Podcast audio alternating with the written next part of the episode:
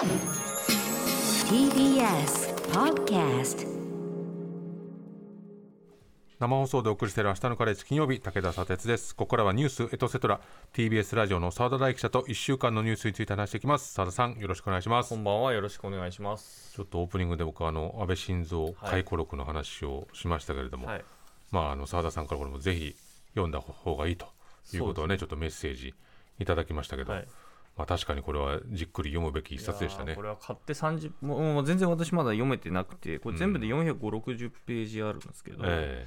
あのまだ僕まだ50ページあでも100ページぐらいいってるか、100ぐらい、30ページぐらい読んだ時点でこれは砂鉄さん絶対気に入るだろうとありがとうございます。思いまして。気に気に入るそうね。読むべき本だろうと。読むべき本だなと。思います、非常に interesting ですよね。うん。うん。あのまあでも澤田さんみたいにこう本当にまずさに直でね接してきた人にとってみたら、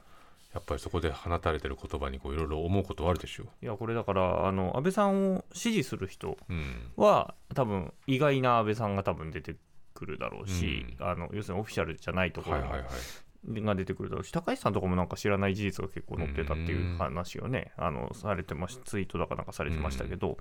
で一方でその安倍さんに批判的な人は批判的な人でやっぱりちょっと新たな発見がいろいろあるなってうん。思うであろううん本だなと思っていて、はい。私のような政治記者から見ると、うん。なんか行間うん。触れてないところに実は本心が見え隠れしてたりとかなるほどっ。ていうのもあったりとかね、うんなかなかですねこれこれから語りがいありますこれでこれで多分1時間ぐらい本当ポッドキャスト作れるぐらい、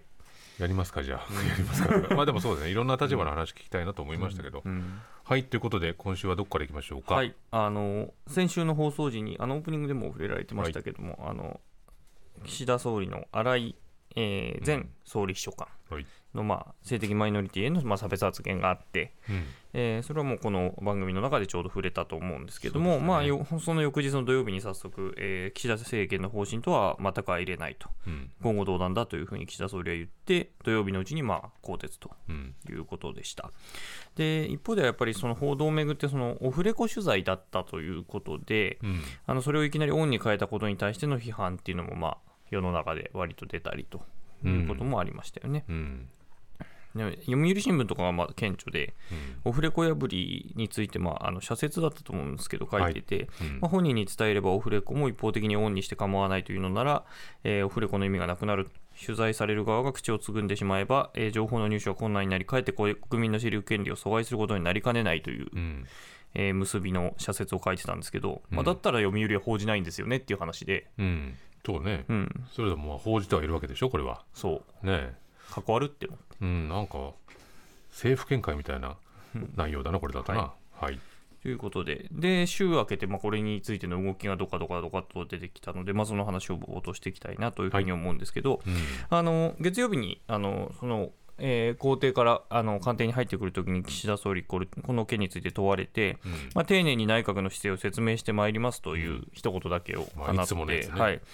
言ったんですね。ところが、まあ、その日にあった、まあ、この日の予算委員会、総理出席ではなかったじゃない予算委員会もあって、はい。まあ、だったんですけども、野党側はその松野官房長官に対して、この件について説明してくださいとうん。求めてたわけですね。ところが、その政府・与党側がこれを拒否して、うん。委員会の開会を強行したということで、うん。すべての野党が一時退席とうん。いうことになりました。うんまあ、特にやっぱりこの点の退席を嫌がるのが維新と、えー日本維新の会とそのうん国民民主党は嫌がるんですけど、ええそれもあの同調して、もう本当に全野党いなくなるという。これなかなか珍しい。なかなか珍しいですね。うん。あのそれにびっくりしました。で、まああの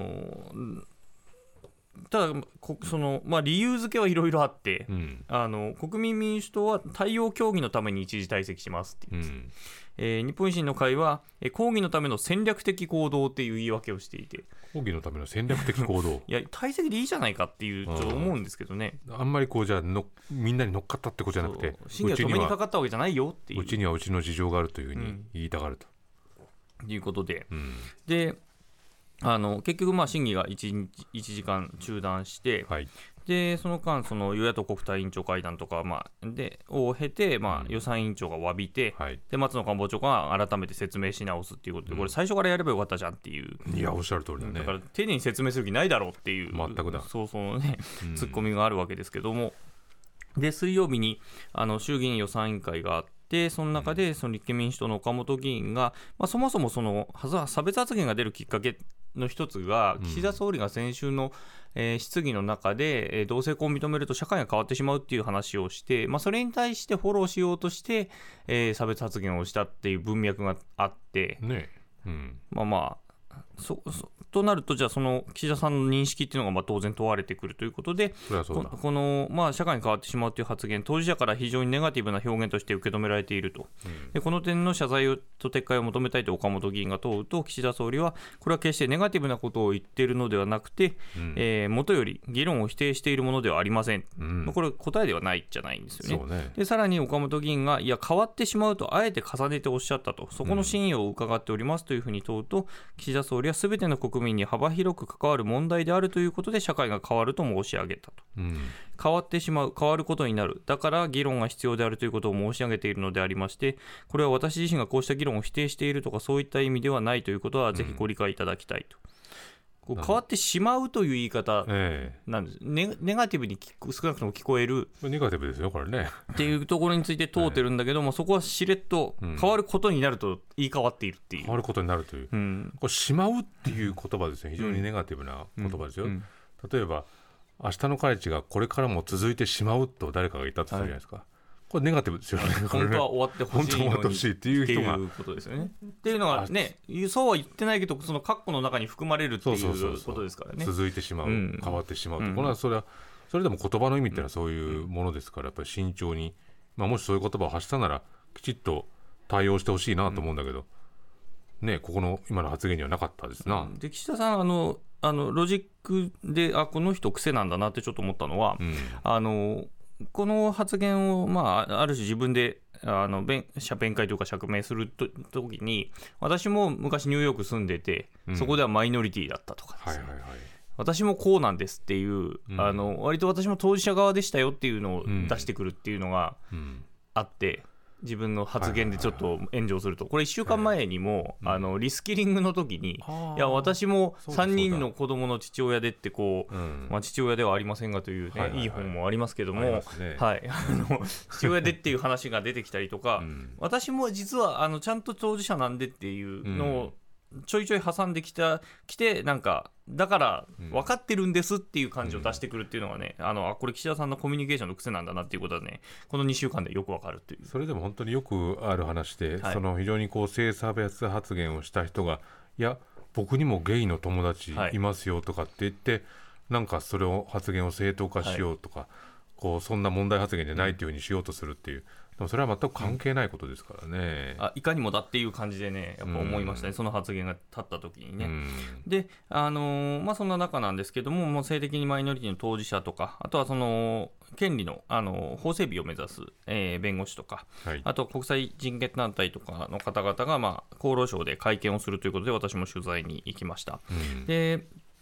あの冒頭その中ではその今回の発言でやっぱり傷ついたり恐怖を感じた人はすごく多くいると、うん。まあ、当たり前だと思うんですけれども、でその中で、まあ、あの性的マイノリティとか、あるいは同性婚についてのまあ法制度がないのは日本、G7 の中では日本だけだということで、まあ、改めて差別禁止法とかですね、あとは婚姻の平等法の制定とか、まあ、そういったところを、えー広島サミットまで成立させるよう、まあ、訴えたとうん。いうことですね。でそこで話題になったのが、あの LGBT 理解増進法とはい。いう法律、覚えてますでしょうか、法うん。まあ、厳密に言うと法案なんですけど、はい。あの2年前に自民党がストップさせたものです。でこれ、もともとその、まあ、差別禁止法でやろうということで、超党派議連では話し合ってたんだけれども、うん。まあ、なかなか、あの賛成ができなくて、うん。できない党があって、でそこからまあ当事者からはすこぶる評判が悪かったんですね、差別禁止っていうのが入ってないなら意味がないじゃないかと。うんえーだけど、まあでも、ないよりはやった方がいいよねっていうことで、うん超党派で、まあ、妥協して、一応、形にしようということでできたんだけれども、あの現場ではか前とど党がまあ合意してたんだけれども、うん最終的に、まあ、あの自民党の中で、中の議論でいきなりひっくり返って、うんえー日の目を見なかったと。うんだから譲歩してなんとかこれでもっていうところさえも繰り返してできなかったと。で当時、その反対の急先鋒の一人だったのが、今の自民党のえー西田昌司政調会長代理とうんいう方で、この人もこの日にインタビューを受けていて、はい。でその中ではその LGBT の差別禁止とかそういうことによって社会が分断されていくとうん。いう発言をこの日、ぶら下がりで、本当によくわからない発言ですけど、えーうん差別禁止と入れると社会は分断されるとうん、いうことをおっしゃっていて。差別をしたいでそれについてもあのあの当事者であのセッションにもよく、えーご出演されている松岡宗志さんが、えー法案については誤った認識を持っていると、うん。で差別禁止も規定できず、えー理解増進の中の本当に一部に、えー差別は許されないという認識のものが入っただけなのに、えーこんなにも強硬な反発が起こるというのはもう差別をしたいと言っているようなものでしかないうん。というふうにおっしゃっています。うん。でこの西田議員他にも結構あの発言をしていて、え人間社会にはどんな人でも良心がいる、その結果今の我々がいる、この社会の現実秩序をしっかり守らないと我々は存在し得ない。っえうんていう言い方をしていて、うん。つまりこう秩序を守らない存在なのだとうん。いうふうに言ってるようにも見えるし、うん。この良心がいるっていう言い方で言うと、うん。つまりこう作らない人たちは秩序を満たしあの守っていないとも取れるわけですね。うんつまりこれヘテロセクシャルの人だけじゃなくてもうあの子供がいない人たちも差別するようなうん。発言でもあると。その親がいてそこから子供が生まれて、うん。その子供がまた別の人と結婚をして子供を産んでそれが秩序なんだと、秩序なんだって言ってる。それ以外は乱してると、うん。それを守らないといけないというふうに言ってると、そうなったらもう私なんかも秩序を乱してることになりますねなりますね。うん、ひどい発言だと思いますよ、だと思いますね。うんだから、まあ、こういうことをまあおっしゃってる方がまあ自民党内にはいるとええいうことですね。うんで、まあ、政党で見ていくと、まあ、立憲とか維新はもう今回はもうしょうがないから理解増進法をまあ進めようと、まあ、立憲とかは本当に差別禁止法とかを出したいんだけども、うんまあ、しょうがないから、まあ、とりあえずこっちで。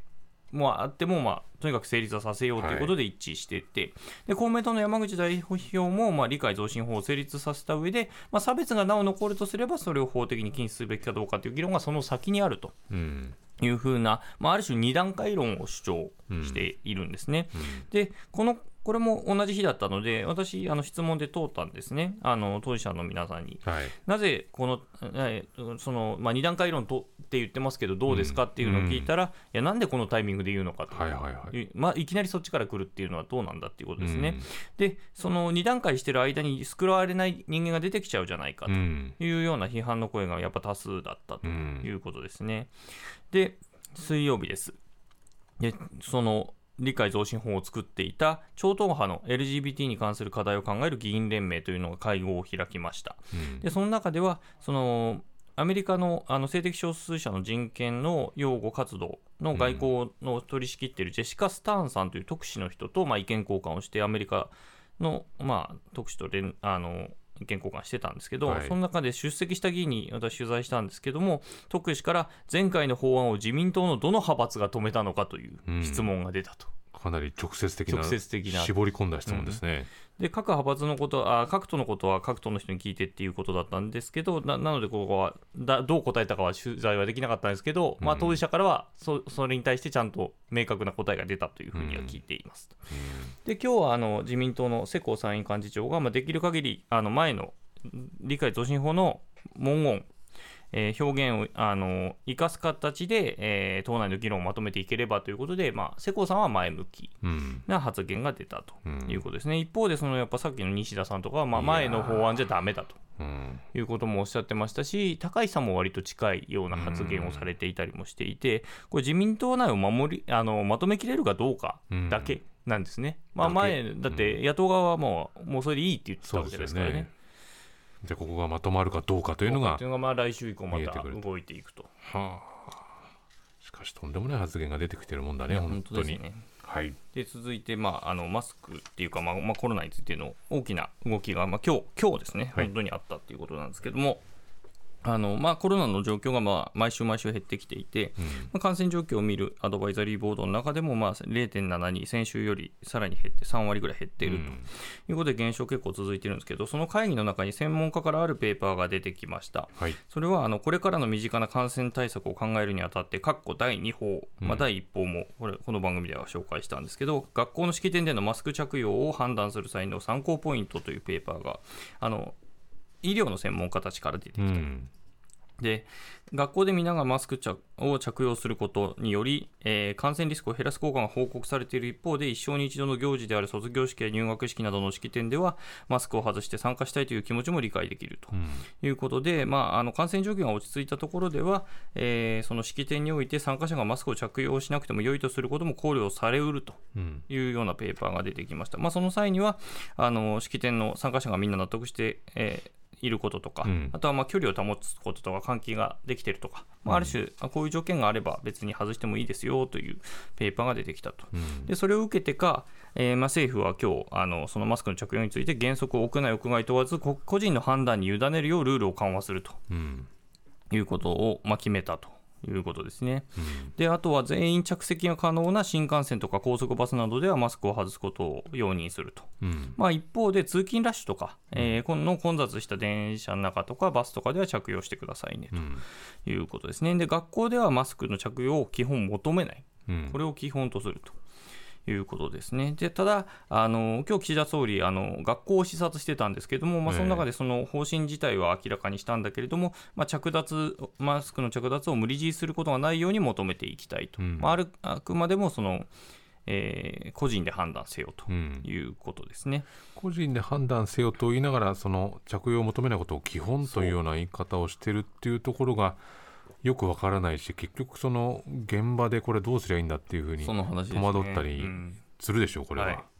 でこれはあの事業者とかへの周知期間が1ヶ月程度必要なということで、来月の13日の月曜日からやりますと。うんただし、学校については年度代わりの4月1日からやりますよと。で、あの式典については、まあ、あのややるときに、それぞれのところで判断してくれと。うんでところが、そのアドバイザリーボードにはもう1枚ペーパーが出てきていて、はい専門家から。これは何かっていうと、マスクをちゃあのマスクの、えーエビデンスについて書かれたペーパーなんですね。うんでそれはマスク着用するとその自ら感染するリスクと周囲に二次感染させるリスクのいずれも減らす効果があるという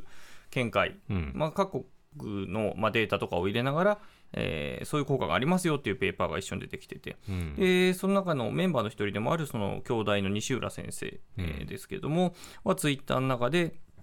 あの金曜日にはあの K 氏これ多分加藤厚労大臣のことかなと思うんですけども、専門家の知見を踏まえた、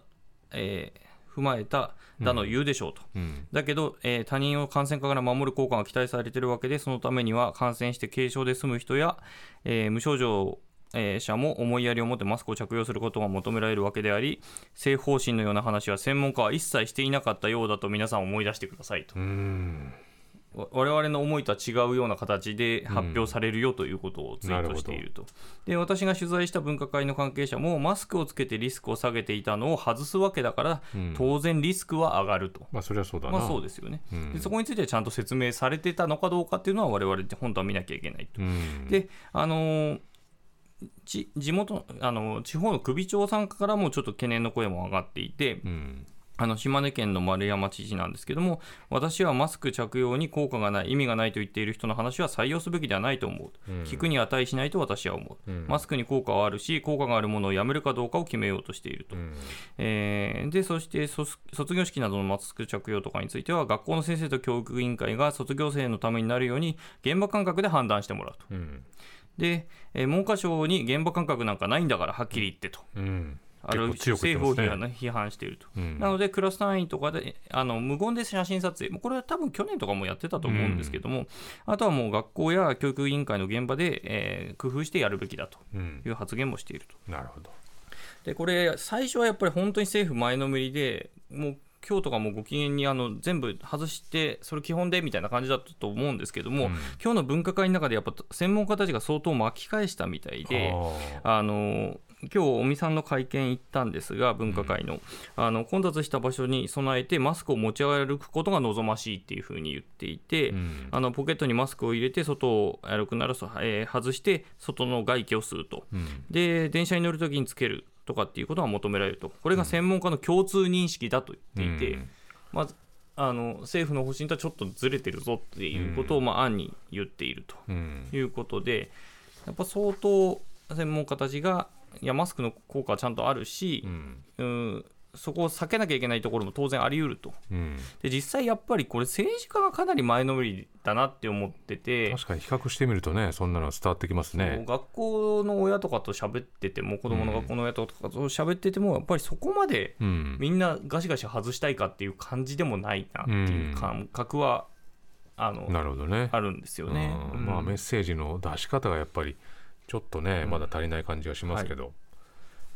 はい。っていうことですね。うん。で最後なんですけども、えー今週、えー議長を取材してきましたということで、はいはいはい。先週ちょっとやんなかったのはあの先週本会議がなくて、うん。あの議長毎週毎日来るわけじゃないんで,、はい。あので今週火曜と木曜にあったんですけど火曜別取材できなかったんで、はい。木曜に行ってきましたということで。久しぶりの。細田議長に、はい、でいつも通りカメラなくてですねで私と CBC の木下記者出たいまあいつも2人がいたんですけど今回新たに、あの新たにというかあのたまに来てた、あの文化放送の山本記者というお文化放送。文化放送の、ね。3人でっていう感じだったんですけどところええが今回異変があって、変。いつもの場所で待ってると、うん。あの国会の警備をする英史さんという人が近寄ってきて、うん。木下記者にな誰取材するのと、いうん。や細田議長ですと。うん。で大声出すのはやめてねっていきなり言われたんですよ、あら。でなんでですかって聞くと、うん。いや響くからなんだその理由？でどういうことですかとさら問いすると、うん。いや響くからと。響くから？でその後さらにいや最近大声出す人いるでしょって。これ俺かなとか思いながじゃないこれ。うん。で、えーこの注意されることなかったんですけどいきなり当たりがきつくなったと、うん。でそれぞれ待ってたら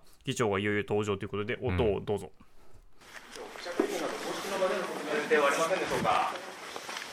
これからおします。よろしくお願いします。議長宮島元議員と旧統一教会との関係に関わってはおられないんですか？すいません。ということで、響いてましたね、はい、えまあまあでも大声じゃないでしえょ大声じゃないね。うん。でちょっとぎ異変はちょっと議長の警備体制にもあって、うん。英史さんあの、まあ、あのいわゆる警備される方なんですけど、ええ。前は数人だったんですよ。映像を見たことありますけど数人でしたよはい、今回10人近く漁業？倍。すごいね。であの文化放送の山本記者がマイク向けた瞬間に英史がその間に入ってうん。あの聞けないようにしたりとか、うん。あと私が声かけた瞬間やっぱり英史がガッと肩が入ってきたりだとか、うん。事務方がストップかけてきたりだとかうん。あのこの2週間で一気に警戒が物々しくなった、うん。なんかあったのかどうしたんだろうね。なんかやっぱり厚めにやっとかないとまたいろいろ来るぞっていうふうに思ってんのかな、分かんないですけどね。そんな物々しい中私が質問すると右手を上げる議長っていうちょっと癒し。いつものね癒しっていうか、ね、癒しですね。いつもの対応なんだ。答える気はないですけどね。答える気はないねはい。でもやっぱりちょっとあっちが人数増えてきたらねやっぱりこっちも人数増やさなきゃいけないけどなかなか記者たちが増えない。と、そうなんですね、うん。まあ大声出さずにささやきながら、うん、まあ、来週も行きます。そうですね、はい。響くからって言われたらね、はい。静かにささやきでいくささやきながら行きます。なるほど澤田さんありがとうございはいました、失礼しました。この後放送終了後には YouTube でアフタートークの配信もあります。そこでも澤田さんと話しますのでラジオ同期の方もぜひ終了後 YouTube ご覧になってください。以上ニュースエトセトラでした